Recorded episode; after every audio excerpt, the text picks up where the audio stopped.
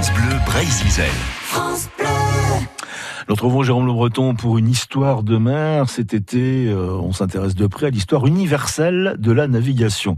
Euh, pour nous parler de tout cela, bah, c'est François Bellec. François Bellec, c'est un Brestois, un officier de marine. Hein. Il a navigué sur pas mal de mers du monde. Il est retrouvé, s'est retrouvé directeur du musée national de la marine. Il a terminé sa carrière comme contre-amiral. Il écrit, il a beaucoup écrit euh, sur la navigation, notamment un livre, un ouvrage en deux tomes consacré à l'histoire universelle de la navigation. C'est vous dire s'il s'y connaît aujourd'hui, on parle de navigateurs d'autrefois, les vikings.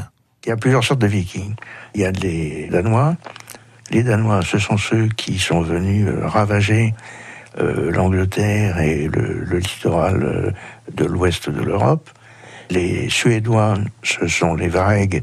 Les Russes, ce sont ceux qui ont été des commerçants par les fleuves et les grands lacs, qui sont descendus jusqu'à Byzance et qui ont fondé la Russie à Kiev le pays des Russes. Les Russes, c'était des vagues. Donc en fait, la Russie a été fondée par des Vikings.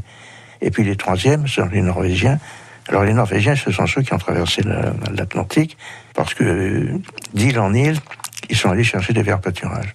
Ça a commencé en 800, à propos au 9e siècle. Les, Vikings débarquent à Lindisfarne, en Angleterre, et là on découvre le phénomène viking, on découvre les Danois avec toute leur, leur déprédation. Les, Vikings, à partir de ce moment-là, prennent pied en Angleterre, au Shetland, aux Orcades, et peuplent ces îlots. Et puis, à la suite d'une erreur de navigation, euh, les Vikings euh, trouvent une terre euh, qu'ils trouvent très inhospitalière, qu'ils appellent l'Islande, le pays de la glace. Et puis, on n'y pense plus, jusqu'à ce que, quelques années plus tard, Vikings retournent et disent, mais non, moi je trouve qu'au contraire, il y a beaucoup d'herbes, c'est un pays très agréable. Et à ce moment-là, commence la colonisation de l'Islande, parce que Harald de Beaucheveux, après avoir euh, maîtrisé tous les roitelets de la péninsule scandinave, entend fonder une, Norvège unifiée. Alors comme les Vikings sont tous, sauf des, des citoyens euh, faciles, ils décident de quitter la Norvège pour euh, refuser cette unification et ils vont fonder l'Islande. On fonde Reykjavik, la ville des fumées, et puis en manquant euh, l'Islande, un viking euh, découvre euh, la terre verte, Groenland, il dit aussi c'est formidable, c'est un endroit où il y a des verts pâturages. À cette époque-là, la situation météorologique faisait que le climat était relativement doux dans cette région-là.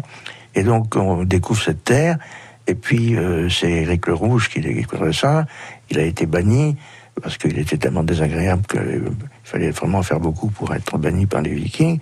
Il est banni, il va s'installer trois ans au Groenland et il revient enthousiaste en disant c'est formidable.